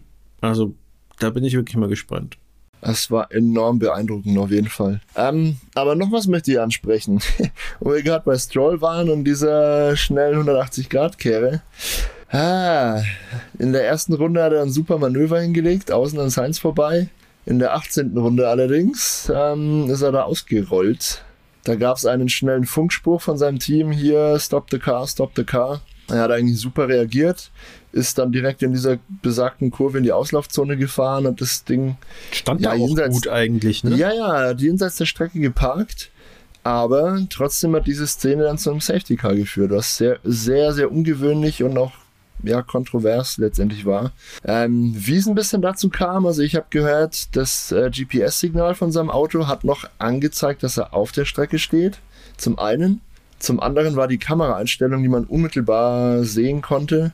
Ich meine, klar, die haben natürlich alle Kamerawinkel zur Verfügung, die Renn, äh, Rennleiter und Rennkommissare, aber in dem Moment haben sie wahrscheinlich auch auf den Worldfeed geschaut, wie wir alle, und eigentlich nicht erkennen können, wo er denn steht. Insofern haben sie eigentlich schon richtig reagiert, dass sie schnell gehandelt haben. Und bevor irgendein dummes Unglück passiert, gerade auf dieser gefährlichen Strecke, da haben wir auch schon ja. lang und breit drüber diskutiert, ja. haben sie einfach den Button gedrückt, komm, Safety Car, neutralisieren, dann passiert schon mal nichts Schlimmeres. Ja, wenige Sekunden später stellt sich raus, Stroll steht da völlig sicher eigentlich schon mehr oder weniger abseits der Strecke. Es war eigentlich kein Safety Car nötig bestenfalls ein virtuelles Safety Car. Eigentlich hätte man es auch mit einer doppelt geschwenkten Flagge locker lösen können. Nun ja, es ist nun mal passiert und wie bei jedem Safety Car gibt es Profiteure und Verlierer sozusagen. Wer enorm profitiert hat von, von der Phase war letztendlich dann auch Alonso. Weswegen da auch so leichte Singapur 2008 Vibes aufkamen von, von einigen. Ich habe es mir auch schon fast gedacht, so, ist natürlich völlig abwegig, ja, dass da in so einer Phase der Saison mit einem gut gehenden Auto irgendeine Verschwörungstheorie aufzumachen, dass Stroll extra einen Unfall baut sozusagen, damit Alonso einen Vorteil erringt, ist, ist Humbug, da brauchen wir nicht diskutieren. Aber der, der leichte Flavor war trotzdem so ein bisschen da und regt, regte mich zumindest zum Schmunzeln an. Gab dann auch lustige Memes in die Richtung nach dem Rennen. Sei es drum. Also ist definitiv nicht passiert, meiner Meinung nach. Trotzdem hat Alonso profitiert davon, weil er seine 5-Sekunden-Strafe absitzen konnte, während alle anderen natürlich langsam hinter dem Safety-Car hertuckern. Somit hat er weniger Zeit verloren. Wäre dieser dumme andere Fehler nicht passiert, über den wir eingangs schon gesprochen hatten, naja. Verstappen hat aber auch massiv profitiert davon. Ne? Er hat ja. mehr oder weniger 20 Sekunden geschenkt bekommen, dadurch, dass das Feld dann wieder zusammengerückt ist. Ich meine, gut, machen wir uns nichts vor. Er wäre so oder so mindestens auf Platz 2 gelandet und wäre da weiter vorgepflügt, aber ja, es wurde ihm halt besonders leicht gemacht. Ich denke, unterm Strich hat das Safety Car nicht sehr viel am, am Renngeschehen oder am Rennergebnis vor allem verändert. Wirft natürlich trotzdem kein gutes Licht irgendwie auf, auf die Rennkommissare, oder? Was meinst du dazu? Also in dem Fall würde ich es tatsächlich nochmal, wie gesagt, unter diesem Vorbehalt äh, die, den Rennkommissaren keinen Vorwurf machen, weil es halt einfach eine saugefährliche Strecke ist. Und wenn man da irgendwie auf dem GPS äh, Radar dann sieht, okay, der steht noch auf der Strecke, dann, dann sagt man raus mit dem Safety Car fertig. Mhm. Weil wenn, wenn der irgendwo blöd steht, fährt einem einer mit 300 km/h rein, dann gibt's zwei äh, Fahrer weniger. Und ähm, es, es klingt jetzt ultra hart, aber äh, wie gesagt, wir haben da auch schon öfters drüber gesprochen und wir sind da nicht die Einzigen. Die Strecke ist trotz der Entschärfung dieses Jahr weiterhin jetzt nicht die sicherste, würde ich jetzt mal einfach so sagen. Ja. Und äh, das ist, glaube ich, keine das, steile These, das zu behaupten. Ja. Und dementsprechend, also ich glaube, das ist äh, im Zweifelsfall die richtige Entscheidung gewesen. Wir wissen, was äh, letztes Jahr in Suzuka passiert oder zum Glück nicht passiert ist. Boah. Ja, also Gasly war ja äh, eine halbe Stunde lang völlig auf aufgedreht und und und äh, völlig geschockt. Zu auch. Völlig zu Recht auch. Der war ja da fast in diesen in diesen Truck da reingefahren, beziehungsweise in diesen, dieses Abschleppfahrzeug. Das wäre auch äh, übel ausgegangen, weil eben da die Hausaufgaben nicht äh, gemacht worden sind von den zuständigen Leuten, die da äh, ja für dieses Management einfach zuständig waren. Deswegen, also würde ich sagen, ist okay. Was halt nicht okay ist, ist halt diese Alonso-Geschichte. Das muss einfach besser geregelt werden. Aber it is what it is. Also ähm, ich, ich hoffe, dass man daraus lernt, dass es äh, besser gemacht wird, aber Richtung jetzt äh, Stroll und Safety Car, auch vor dem Hintergrund, dass es aus meiner Sicht nicht viel am Rennenverlauf geändert hat. Dumm gelaufen ja. einfach, oder? Genau, würde ich, würd ich einfach mal ja. drunter verbuchen, ja. ja, Ich würde so, mein mal, ja, hm? ich, ich würde mal ganz kurz eine Sache anmerken, bevor wir bevor wir was auch immer du als nächstes besprechen willst, aber was mir aufgefallen ist und die Frage geht jetzt auch an dich, ob du das ähnlich siehst, ähm, also hier, äh, Platz 1, 2 Red Bull, dann kommt ein Fernando Alonso, wahrscheinlich wäre sogar auf Platz 4 äh, dann Stroll gelandet, hätte gut und gerne so laufen können, wenn er nicht ausgefallen wäre. Dann Mercedes, Mercedes, Ferrari, Ferrari, Alpine, Alpine, Haas, dann kommt ein Alpha Tauri, dann wieder Haas. Die Alfa Romeos sind auch so ein bisschen auseinandergerissen worden, aber äh, hier, also es ist schon sehr auffällig aus meiner Sicht, dass äh, es immer so Team Geschwader gibt, die da so um die Strecke heizen und äh, die dann auch relativ nah beieinander sind. Ne? Also ich weiß nicht, ob das irgendwie äh, jetzt zum Modus wird diese Saison, aber ich finde es nicht besonders toll. Ja, es ist interessant. Also ich, ich finde, es zeigt mehrere Dinge. Zum einen sind die Fahrer untereinander alle auf einem unfassbar hohen Level. Und zwar fahren dann beide Fahrer innerhalb eines Teams eigentlich mehr oder weniger konstant am Limit des Autos. Rundenzeiten fast, ne? Ja, wenn das Auto meinetwegen das zweit- oder drittbeste Auto im Feld ist, dann liegen die entsprechenden Fahrer alle auf Rang 3, 4 oder 5, 6 und zwar relativ nah beisammen.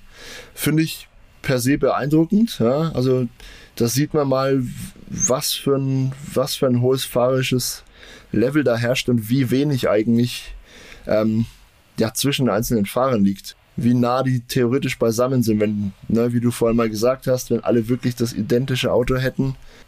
Die nehmen sich alle nicht viel. Und wir als äh, passionierte Hobby-Go-Kart-Fahrer wissen, wie schwer das ist, an ein wirklich hohes Level zu kommen. Also auf unserer Hausstrecke hier in Nürnberg, äh, liebe Zuhörer, krebsen wir nach wie vor so ein, eine bis anderthalb Sekunden über dem Bahnrekord rum. Und die Leute, die den fahren, die fahren den aber auch nicht einmal, die fahren den konstant. Ja. Und diese paar letzten Zehntel zu finden, ist halt unfassbar schwer. Und so gefühlt liegt das Formel 1 ähm, Fahrerfeld so innerhalb von drei, vier Zehnteln. Finde ich beeindruckend. Grundsätzlich mal dazu. Ja. ähm, und ja, wie du sagst, dass, dass die Tatsache, dass die ja, Autos so wirklich hintereinander aufgereiht, alle in Zweierpärchen da durch die Gegend kurven. Ähm, ist sicher auch ein bisschen äh, der Tatsache geschuldet, dass ähm, ja, das Entwicklungslevel noch nicht ausgereizt ist, was die Autos angeht. Die haben alle eine, eine, einen Grundspeed und einen Grundreifenverschleiß und und und. Und damit reihen sie sich halt in dieser ganzen Hackordnung auf einen bestimmten Platz ein. Und da gibt es keinen nach vorne und nach hinten im Moment das kommt dann erst über die Entwicklung im, im Lauf des Jahres, denke ich. Ja. Ähm, wenn man sich das auch mal anguckt, ich habe mir hier mal einen Screenshot gemacht. Warte mal, ob ich den kurz finde. Es gab da eine ganz interessante Tabelle, die gezeigt hat, ähm, die Abstände der jeweiligen Teams auf dieser Strecke in Bahrain. Natürlich, wenn man es mal braucht, findet man es nicht. Das ist hervorragend. Aber so aus dem Kopf heraus war es irgendwie so, ja, Red Bull ist natürlich die Messlatte. Dann kam lange nichts. Ja. Ich glaube, so sechs, sieben, acht Zehntel dahinter war Aston Martin, eine Sekunde dahinter waren die Mercedes, 1,2 Sekunden dahinter waren die Ferrari. Ähm, wir sprechen hier von Durchschnittsrundenzeiten. Ne? Und das ging dann aber so weiter. Und ich glaube, Williams waren da die langsamsten, die waren 2,2 Sekunden weg. was eigentlich jetzt erstmal ein geringer Abstand ist. So gemessen an vom Besten zum Schlechtesten sozusagen. Aber diese Abstände innerhalb der Teams waren immer konstant. Das waren immer so hier mal 0,2, da mal 0,3 Abstand zum jeweils nächsten. Also du redest Und jetzt von den Durchschnittsrunden, ne? Von der durchschnittlichen Rundenzeit. Genau, genau, genau. Das war eine Tabelle, die hat den Durchschnitt aller Rundenzeiten ermittelt im, im ähm, ja, Rennen in Saudi-Arabien. Und die Durchschnittsrundenzeiten waren dann ne, innerhalb des Teams sehr nah beisammen und zum nächsten Team dann jeweils zwei, drei Zehntel weiter. Das summiert sich halt über ein Rennen dann aber enorm. Ne? Und jetzt überlegst, ein Mercedes liegt durchschnittlich eine Sekunde hinter Red Bull und der Ferrari 1,2 Sekunden. Das mal 50 Runden. Tja, dann hast du halt einen Abstand von Ferrari zu Mercedes, der halt auch groß ist. Ja. Und den kannst du halt nicht über eine Strategie irgendwie oder ne, über irgendwas einfach überwinden. Und ich glaube, dass daran liegt es, dass wir solche Pärchenbildung im Moment noch sehen. Denk aber auch, dass sich das im Laufe des Jahres ein bisschen auflockern wird. Ja, also davon gehe ich auch aus, allein schon wegen den, wegen den Updates und was es nicht sonst noch alles gibt. Ähm, Und das Feld wird insgesamt noch näher aneinander rücken. Ne? Dann hast du halt nicht mehr zwei, drei Zehntel Abstände von Team zu Team, sondern halt mal eine halbe Zehntel oder eine. Und da sind dann Abstände, da kannst du dann schon auch ein bisschen was bewirken, wenn du mal glücklich dich gut qualifizierst oder wenn du einen besseren Boxenstopp hast als dein direkter Konkurrent. Da sind dann auch die Abstände im Rennen insgesamt kleiner und in die Richtung geht die Formel 1 ja auch, ne? Mit dem Cost Cap, mit dieser ganzen ähm, Aerodynamik, äh, Windkanalzeit und so weiter. Das ist ja genau das Ziel, dass alle immer näher zusammenrücken sollen. Das funktioniert ja eigentlich auch erstaunlich gut, wenn man jetzt die Red Bull mal wegrechnet. Dann ist vom Super zweitschnellsten Team, in dem Fall Aston Martin, bis zu Williams, hast du dann 1,2 oder 1,5 Sekunden Abstand nur. Ist eigentlich nicht so viel. Also das geht grundsätzlich schon in die richtige Richtung. Wenn da nicht so ein Adrian Newey wäre mit seinen Geistesblitzen. Der dann einfach mal eine Sekunde findet, wo, wo auch immer. Ja, ist auf jeden Fall interessant. Also ähm, bin, bin gespannt, wie das weitergeht. Darf ich, Ja. darf ich eine Überleitung machen, die relativ plump ist? Bitte, do Ja. it. Wäre nämlich aus meiner Sonst muss Sicht ich eine machen. Wer aus meiner Sicht keine besonderen Geistesblitze äh, zur Schau gestellt hat bei seinen Überholmanövern oder lange Versuchen, war aus meiner Sicht Kevin Magnussen. Der hat aber einen Punkt für Haas geholt und ist auch vor Nico Hülkenberg ins Ziel gekommen. Äh, hat dann auch äh, relativ spät dann im Rennen Yuki Tsunoda nach langem Kampf dann auch noch final überholt. Aber ich muss sagen, also äh, die, die Stellen, an denen es Magnussen teilweise versucht hat, also es hat mit Rennintelligenz reichlich wenig zu tun. Also ich gönne ihm den Punkt, also so alles gut, aber ähm, das, das weiß ich nicht. Also ist dir das auch aufgefallen? Hast du das mitbekommen oder? Das ist ein hartes Urteil, mein Lieber. Äh, ja, klar, also es war ja, war ja dann gegen Ende des Rennens einer der, der spannenden Kämpfe oder der spannendste Kampf. Es ging ja tatsächlich um einen Punkt, wie du sagst. Ja, ich sehe es ich tatsächlich ein bisschen anders. Du sagst, er hat es an ungewöhnlichen Stellen probiert. Ja, hat er, weil er natürlich seinen Gegner überraschen wollte und musste. Die, das war so ein bisschen Not gegen Elend. Ja, der Alpha Tauri ist natürlich jetzt kein besonders schnelles Auto. Auch der Haas ist, war ein bisschen schwächer, als wir erwartet hätten. In Klammern, was vielleicht am Ferrari-Motor liegt, den man runterdrehen musste. Klammer zu. Weiß man nicht. Ähm, auf jeden Fall, klar, ihm gingen die Runden aus. Es ging aufs Ende zu. Ich glaube, er hat vier Runden vor Schluss hat es dann tatsächlich geschafft. Also er hatte nicht viel Zeit. Er konnte sich den Gegner nicht so richtig zurechtlegen. An beiden Autos haben die Reifen dann auch äh, zunehmend abgebaut natürlich. Er hat es ein bisschen mit der Brechstange probiert, aber das ist ja auch ein echter Magnussen. Das ist so ein bisschen sein Trademark. Und es war auf jeden Fall spektakulär anzuschauen. Ja, Das also das muss ich, ziemlich muss cool. ich auch sagen. Es hat auf jeden Fall Spaß gemacht Ja. zuzuschauen, aber ja, ich Ich, denke aber, ihm mangelnde Rennintelligenz davor zu werfen, ist schon, schon ein bisschen hoch. Überholintelligenz zumindest an der einen oder anderen Stelle. Also äh, Ja. ich kann mich erinnern bei ein, zwei äh, Versuchen von ihm, da habe ich mich dann schon gefragt, was er sich dabei gedacht hat. Er hat Ähm, sie mal übel verbremst, ne? Also mit rauchenden Reifen und alles. Ja, genau. Und Ja, ja. das, äh, das war dann auch, also ich meine, du schaust es ja nicht auf Sky. Deutschland, sondern äh, der, der Feed ist der von Sky UK über Formel 1, offiziellen Formel 1 Account. Es ist der ganz normale World Feed, den man sieht. Ja. Also, Ja. den kann man sehen. Man kann sehen natürlich alles andere Äh, Ich weiß bloß, dass Ralf Schumacher und ähm, der Sascha äh, sich da auch also kurz drüber ausgetauscht hatten, also was, was Magnussen da in dem Moment irgendwie äh, geritten hat. Aber wie gesagt, ja, ist ein Heißsporn, äh, hat es ja am Ende dann auch geschafft, aber ich glaube, ich sag mal, aus dem Grid hätten es wahrscheinlich mindestens 15 andere Fahrer wahrscheinlich ein bisschen schlauer angestellt, aber im Endeffekt, okay, er ist an ihm vorbeigekommen. Oder weiter wäre es eh nicht mal anders hin. Drehen wir es mal anders hin. In einem Red Bull hätte Magnussen auch ein bisschen gediegener überholt und weniger spektakulär, glaube ich. Ja, aber ich darf mir jetzt natürlich auch nicht beschweren. Also wie gesagt, äh, ich will da Magnussen gar nicht die Klasse absprechen. Das war halt, wie Nee, gesagt, nee. es waren zwei, drei Manöver, wo ich dann äh, mich gefragt habe, okay, äh, wie gesagt, was hat er sich dabei gedacht? Aber äh, im Endeffekt, äh, er ist ja vorbeigekommen und für Gasly hätte es dann sowieso nicht mehr gereicht. Er ist zehn Ja. Sekunden vor ihm ins Ziel gekommen. Und wir dürfen auch nicht vergessen, ne? Magnussen hat ja mit Tsunoda um den letzten Punkt gekämpft und äh, Yuki Tsunoda ist jetzt auch nicht unbedingt äh, der entspannteste Typ, der Ja. ist auch da Ansporn. ist Also, dran, ja. das war schon ein beinharter Kampf, glaube Ja. ich. Ich, also ehrlich, ehrlich gesagt, ich fand es ziemlich geil. Ja. Da ging es um einen Punkt, das ist für die beiden Teams gerade halt wirklich enorm wichtig, enorm viel eigentlich, ja. Und die sind sie nicht ins Auto gefahren, niemand hat was richtig Dummes gemacht. Es war halt hartes Racing, riskant und so, aber jo. Ähm, aber gut, dass du es ansprichst. Ich wollte tatsächlich auch noch ein bisschen über die Teams reden, die im Blogbeitrag ein bisschen zu kurz gekommen sind. Da haben wir jetzt Haas und Alpha Tauri ja schon ein bisschen angesprochen. Ich würde gerne noch was zu Alpine sagen. Da haben wir nämlich ein Lebenszeichen gesehen. Das fand ich auch ein bisschen erfrischend.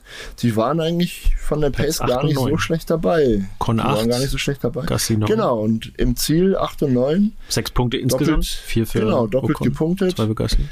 Ja, ist jetzt nicht, ne, wie geht das Meme? It's not much, but it's, it's honest work. äh, ja. also kleine Wiederauferstehung. Auf jeden Fall waren sie vom, vom Tempo her besser dabei als äh, beim Saisonauftakt noch. Und hatten nach vorne und nach hinten relativ viel Abstand. Also beide waren nah zusammen. Ja. Ocon mit knapp 53 Sekunden Rückstand auf äh, Perez und äh, Gasly mit 54,7, also fast 55. Die waren innerhalb von drei Sekunden also. Und dahinter 10 Sekunden Vorsprung auf Magnussen, wie gesagt, Gasly. Genau. Und äh, davor äh, ja, kam halt Charles Leclerc im Ferrari vor Ocon ins Ziel, äh, seinerseits auch mit äh, 10, 11 Sekunden Vorsprung. Also Das- den kann man das sich ja muss auch man sich, finde ich, auf der Zunge- Geben, ja. Also Ja, das, das musst du dir mal geben. Ein Ferrari ist nach einem ganzen Rennen 10 Sekunden schneller als ein Alpin. Ja, auch, also eigentlich gar nicht so viel, ne? Also ich meine, klar, Ja. eine deutliche, eine, eine Also für deutliche. Ferrari ist das eine klare Ohrfeige, meine Ja. Güte. Überleg mal wieder die Diskrepanz letztes Jahr war. ja, absolut. Da war wahrscheinlich Ferrari in, auf, im gleichen Rennen irgendwie eine Minute vor dem besten Alpine oder so, ne? Ja. Ja, naja, übel. Aber auf jeden Fall ganz, ganz cool zu sehen, dass Alpine Fortschritte macht und die haben ja letztes Jahr mit die größten Fortschritte entwicklungstechnisch gemacht. Ich glaube, wenn die sauber weiterentwickeln, kommen die vielleicht noch nach vorne. Und darauf wollte ich jetzt gerade hinaus. Äh, dann muss ich echt Ferrari warm anziehen, weil die sind dann das erste Opfer, wenn sich das weiter so darstellt wie jetzt hier in Saudi-Arabien. Ähm, Also wie, wie gesagt, wie im Intro gesagt, es ist gar nicht so unspannend eigentlich. Also wenn man mal in die tiefere Nee. Analyse geht, dann sind da schon viele Duelle und viele Entwicklungen, die man äh, tatsächlich sich rauspicken kann, wo man sagt, ja, also da könnte in den nächsten Rennen wirklich vieles passieren. Und äh, ich muss auch sagen, also ich freue mich jetzt nicht auf eine totale Red Bull-Dominanz. Wie gesagt, wenn da das Teamduell intern spicy wird, dann äh, ist das sowieso dann auch äh, eine nette Geschichte. Aber alles, was halt diese Saison so ab ja, Platz 5 abwärts passiert, da geht's halt gefühlt ab wie teilweise Jahre nicht mehr, ne? weil das alles so nah beieinander ist. ja. Das äh, ist schon irgendwie cool mitzuerleben. Und ja, mal schauen, vielleicht schafft es ja das ein oder andere Team dann äh, deutlich näher an die Spitze ranzurücken, als man sich das vielleicht irgendwie gedacht hat vor der Saison. Oder nach dem ersten Rennen. Jetzt quatschen wir schon ewig. Ähm, In Tat, ja. ja be bevor wir jetzt den Deckel komplett drauf machen, würde ich gerne noch über einen Fahrer kurz sprechen, äh, der Fragezeichen aufwirft bei mir. Oh, darf ich raten? Ja. Also eins der Teams, die wir noch nicht besprochen haben, ne? Das heißt also entweder Alfa ja. Romeo oder Williams. Ja. Puh, äh, Soweit so richtig. Wer, wir können eine Frage sagen. Ähm, lass mich kurz mal schauen. Logan Sargent wahrscheinlich, ne? Ah, falsch. Falsch, okay. falsch. Leuchte mich. Ja, Logan Sargent war war ganz okay unterwegs. Der hatte großes Pech im Qualifying, wenn du dich erinnerst. Aber dann, also, dann ist bestimmt Walter Bottas, oder? Es ist Walter ja. Bottas, den meinte ich eigentlich. Aber Sargent war, war tatsächlich nie so schlecht, wie er aussah. Irgendwie, ähm, Im Qualifying wurde ihm ja seine schnellste Runde aberkannt, wegen einer kompletten Lappalie. Weil, weil er da angeblich in der letzten Kurve die Track Limits überfahren hat, wo links und rechts eine Mauer ist. Haha, ein guter Witz. Ähm, der Witz war dann tatsächlich, dass die Linie der Boxeneinfahrt irgendwie schon relativ früh beginnt und auch die darf man nicht berühren. Deswegen wurde ihm und tatsächlich auch einigen anderen eine Zeit aberkannt. Aber die Zeit, die er gefahren hat auf der Runde, die war locker gut genug fürs äh, Q2. So, starker, und dann hat er. Starker Auftritt auf jeden Fall wieder. Ja, im Prinzip schon, aber die Zahl wurde ihm ja aberkannt. Ja. Dann ist er ein bisschen in Panik geraten, hat dann versucht, in den letzten verbleibenden Minuten nochmal eine gute Zeit hinzulegen, damit er ins Q2 einzieht. Dann hat er sich irgendwie an, der Bo äh, an, an dem Curb die Aufhängung zerdeppert und ist dann halt quasi ausgeschieden aus dem Qualifying mit einem kaputten Auto. Also es war ganz bitter. Und trotzdem. Im Rennen ging es dann. Bitte? Und trotzdem äh, ist er nicht letzter geworden im Rennen, sondern es hat gereicht. Trotzdem ist er nicht letzter geworden, Norris. sondern Walter Bottas ist letzter geworden. Und tatsächlich ich habe ehrlich gesagt keine Ahnung wie. Der war das ganze Rennen über nicht wirklich zu sehen. Ich habe dann mal geforscht. Er war der einzige Fahrer, der drei Boxenstops gemacht hat in dem Rennen. Ja. Er war auch der einzige Fahrer, der alle drei Reifentypen verwendet hat. Ich weiß nicht, ob er sich irgendwie was beschädigt hat, ob da irgendwas ähm, ja, kaputt war oder ob sie irgendwie Boxenstops üben wollten in diesem Rennen. Keine Ahnung. was ich aber wirklich erstaunlich fand, er hat sich ja irgendwann gegen Ende des Rennens, also mit einem leichten Auto, die weichen Reifen aufgezogen. Ja. Ich habe ja schon darauf spekuliert, dass er wieder den gleichen Move macht wie sein Teamkollege im, im Auftaktrennen, dass er dann auf die schnellste Runde losgeschickt wird, um wieder jemandem einen Punkt wegzuschnappen. Tatsächlich aber, halte ich fest, Valtteri Bottas war gegen Ende des Rennens auf der weichen Reifenmischung, auf einem relativ frischen weichen Reifen zweieinhalb Sekunden langsamer als die Red Bull vorne auf abgelutschten harten Reifen. Was zur Hölle? Ja, ich verstehe. Also das fand ich, das fand ich so einen richtigen harten, harten Fakt, muss ich mal sagen. Ja. Das war Also er hat gesagt, übel. er ist in der ersten Runde über ein großes Trümmerteil gefahren. Ja, wahrscheinlich über den Flügel von Piastri dann auch. Ja. Also er hat vermutet, mhm. dass er einen Schaden am, am Unterboden hatte er hat auch gesagt, klar. das. Auto ist natürlich viel besser als das, was wir, also da hat der Joe übrigens auch äh, eingeschlossen, äh, mhm. als das, was wir heute Abend gezeigt hatten. Äh, Joe hatte eine mhm. viel bessere Pace, also ich denke nicht, dass dieses Wochenende sehr repräsentativ war. Und ich bin ja. zuversichtlich, dass wir in Australien wieder um die Punkte kämpfen können. Ja. Also Alles ja, klar. definitiv natürlich äh, extern sozusagen einfach mit Pech über dieses Trümmerteil gefahren. Weil ich meine, okay, wir haben ja, oder zumindest ich habe es gesagt, du hast aber da, glaube ich, zugestimmt, dass Joe ich würde dir niemals zustimmen. ja, aber ich glaube, wir waren uns da ausnahmsweise mal einig, dass wir, dass es zumindest mal realistisch ist, dass Joe diese Saison äh, Bottas das ein oder andere Mal bügelt oder zumindest mal vor ihm ins Ziel kommt und äh, da für mehr oder weniger Gleichstand im Team sorgt. Aber dass Bottas ja, sich so abfertigen lässt, äh, wie das jetzt hier sozusagen ergebnistechnisch gewirkt hat. Ja, das gut. ist natürlich auch Schwachsinn. Ähm, Wenn das Auto beschädigt ja. war, dann sei ihm, sei ihm das verziehen, aber er muss sich auch strecken. Es ist so ein bisschen, ich finde, es ist eine vergleichbare Situation wie bei Mercedes. Der, der junge Fahrer, in, im Fall von Alpha ist es ja fast noch ein Rookie, denn mit nur einer Saison Erfahrung. Dann hast du halt den, den alten Hasen, und im Moment stehen die Jungen eigentlich sehr gut da und, und fahren den alten Hasen ein bisschen um die Ohren. Also da muss sich auch Bottas tatsächlich strecken. Ja, also ich bin sehr gespannt. Absolut so und um es klarzustellen, ich habe dir in dem Fall zugestimmt und tue das äh, für gewöhnlich auch sonst meistens. ja, also es wird super spannend, äh, wie das in Melbourne ausschaut im Albert Park. ähm, mm. ob es da Russell wieder vor Hamilton schafft, äh, das ganze Wochenende zu sein, oder ob es vielleicht der Altmeister schafft, zurückzuschlagen. Und genauso, wenn man Mit natürlich wie vielen Runden Vorsprung Red Bull dann gewinnt. Oh, ja. Fangen wir gar nicht. Also, aber, aber, und das vielleicht noch zum Abschluss. Ähm, es hat jetzt die Runde gemacht, dass äh, Paris so ein bisschen der König der Straßenrennen ist. Zumindest äh, performt mhm. er da immer überdurchschnittlich stark, anscheinend statistisch gesehen. Und jetzt ähm, ist was, was vielleicht auch wirklich äh, allen Hoffnung macht, die irgendwie Spannung in der Saison erwarten. Und zwar sind von den nächsten fünf Rennen vier offiziell Straßenrennen. Ja, also. Was haben wir da? Melbourne, Baku? Monaco? Melbourne, Baku, äh, Monaco Miami, und Miami, genau. Uh. Und dann kommt Imola.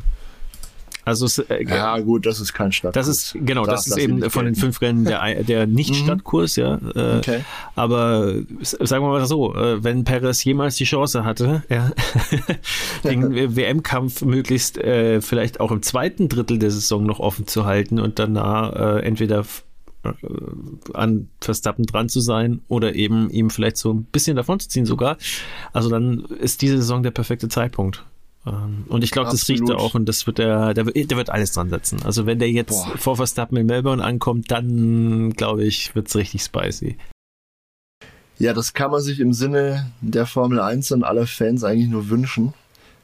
Ich glaube, selbst als Verstappen-Fan, da jetzt mal einen richtigen Lauf startet. Der ich nicht bin, aber ich glaube, selbst die Leute, die für Verstappen sind, äh, die müssen sich doch eigentlich dann trotzdem wünschen, dass, ne, klar, Verstappen Weltmeister wird, aber dann doch bitte irgendwie mit einem coolen Kampf mit Paris. Das macht doch einfach viel mehr Spaß, als dass der da irgendwie 500 Runden Vorsprung hat äh, und dann Paris irgendwo, äh, keine Ahnung, äh, ins Ziel eiert als Zweiter. Ähm, natürlich klar, für, für die Legacy, wie man immer so schön sagt, ist es vielleicht besser, ja. Ähm, aber äh, für die Spannung sicherlich nicht. Und da bin ich auch mal Ich glaube, Max Verstappen ist ein völlig pragmatischer Typ, dem ist das egal. Gewinnen, alles Der ist, der ist da so die, die, die Walter Röll-Schule der Rennfahrer. Er will mit 300 Runden Vorsprung gewinnen, das macht ihn geil. Er will, er will keinen knappen Ausgang, er will alle zerstören einfach. Ja, aber das ist das ja auch Walter Röll ja tatsächlich mal. Ja, das muss man, muss man ihm einfach lassen. Er ist halt da auch nicht anders als beispielsweise Michael Schumacher. Der, mhm. für den gab es auch nur ne, äh, entweder ganz oder gar nicht komplett humorlose Typen in der Hinsicht einfach. Ne? Ja. Sie wollen einfach nur pff, alle wegballern. Fertig. Ja, aber wie gesagt, da, da, dafür respektiere ich ihn auch. Ja, ähm, und äh, dafür muss man ihn auch ein, ein Stück weit bewundern. Aber wenn äh, Perez äh, dieses Jahr Weltmeister werden sollte, dann äh, wird es äh, ultra spannend, äh, falls, falls diese äh, Kombination dann auch noch in 2024 bestehen sollte, weil dann ist die Teamchemie natürlich komplett über den Haufen geworfen. Ne? Du hast zwar diesen unglaublich schnellen, talentierten Verstappen, der jahrelang einfach die absolute Nummer eins war. Äh, und falls Perez Weltmeister werden sollte, dann äh, ist die, also dann, dann weiß man ja auch nicht mehr so genau irgendwie, ne? Also an wen man da irgendwie bevorzugen soll. Dann ist ja mal mindestens die ersten fünf, sechs Rennen nächste Saison dann auch noch, äh, lass mal die mal gegeneinander fahren. Also das könnte schon irgendwie noch weit in die Zukunft ausstrahlen. Aber gut, jetzt, ich, jetzt halte ich viel fest. zu weit in der Zukunft selber jetzt mit meinen Halte ich fest. Spekulationen. Ich, ich möchte eine Wette abschließen. Aber mach das, ja. Wenn, wenn Paris dieses Jahr tatsächlich Weltmeister werden sollte, was ich nebenbei bemerkt ultra geil fände, wette ich, dass er dann den Rosberg macht und seine Karriere beendet. Ich würde es ihm nicht, ich würde ihm nicht verdenken, weil eigentlich ist das Beste, was du machen kannst. Es ist ja bis heute ja. in jeder Kommentarsektion so, ja, das ist der Fahrer, der äh, beide sieben, siebenfache Weltmeister in, in gleiche äh, Maschinerie geschlagen hat, ja. Und das würde da nicht stehen, ja. wenn er da 2017 nochmal irgendwie gefahren wäre und dann mit hoher Wahrscheinlichkeit Hamilton dann trotzdem Weltmeister geworden wäre. Also ja. Äh, es ist schon schlau, manchmal irgendwie den, den Abgang vielleicht früher als als man sich das wünschen würde, aber halt strategisch klug irgendwie zu vollziehen. Wisst ihr, was noch unglaublich schlau ist? Es ist unglaublich schlau, unseren Podcast zu abonnieren. Oh, das hast du jetzt aber richtig gut hinbekommen. Ha? Zum Ende Nicht wahr? Raus, ja. Jetzt müssen wir aber wirklich mal einen Deckel drauf machen. Ja. Es ist unglaublich schlau, Leute. Wenn euch das ein bisschen gefallen hat, was wir hier fabrizieren, dann abonniert gerne bitteschön unseren Podcast, besucht www.imkreisfahren.de, lasst uns einen Kommentar da auf der Podcast-Plattform eures Vertrauens, schreibt uns eine E-Mail, ähm, ja, folgt uns auf Instagram, Instagram at im Kreisfahren. Wir freuen uns über alle, alle Interaktionen ähm, mit euch und wir haben ganz, ganz viel vor. Ich habe ja mittendrin schon mal ein bisschen angeteasert. Wir werden uns früher oder später mal sehr ausführlichen Podcast-Episoden widmen und Dinge aufarbeiten, die ein gewisser Sebastian zum Beispiel verpasst hat. Ja. Ein grinster. In diesem Sinn, also, dann hoffe ich, hoffe ich, ihr habt nichts von dieser äh, Podcast-Folge verpasst. Falls ihr den Saudi-Arabien-GP verpasst habt, dann habt ihr hoffentlich jetzt einen guten Überblick bekommen und äh, dementsprechend äh, verpasst nicht die nächste Folge, wenn es dann an die GP-Review zu Melbourne geht. In zwei Wochen, ne? Eines meiner Lieblingsrennen übrigens. Tito. Tatsächlich, in zwei Wochen und Melbourne ist immer, immer einfach großartig. Atmosphärisch super, die Strecke ist cool und das wird sicher eine, eine große Party. Ob es ein gutes Rennen wird, weiß ich nicht. Traditionell, hm, so lala. Aber wir werden sehen. Ähm, liebe Hörer, bis in zwei Wochen. Wir verabschieden uns für dieses Mal. Und ähm, ja, was sagen wir denn zum Abschied? Wir haben noch keine Floskel, ne? Ja. Wir, wir halten es jetzt einfach kurz. Macht's gut bis dann und äh, wir freuen uns, euch wieder zu begrüßen bei der nächsten Folge. Ciao, ciao. Ansonsten sagen wir im Kreis verabschieden. so sieht's aus. Macht es gut. Ciao. Bye, bye.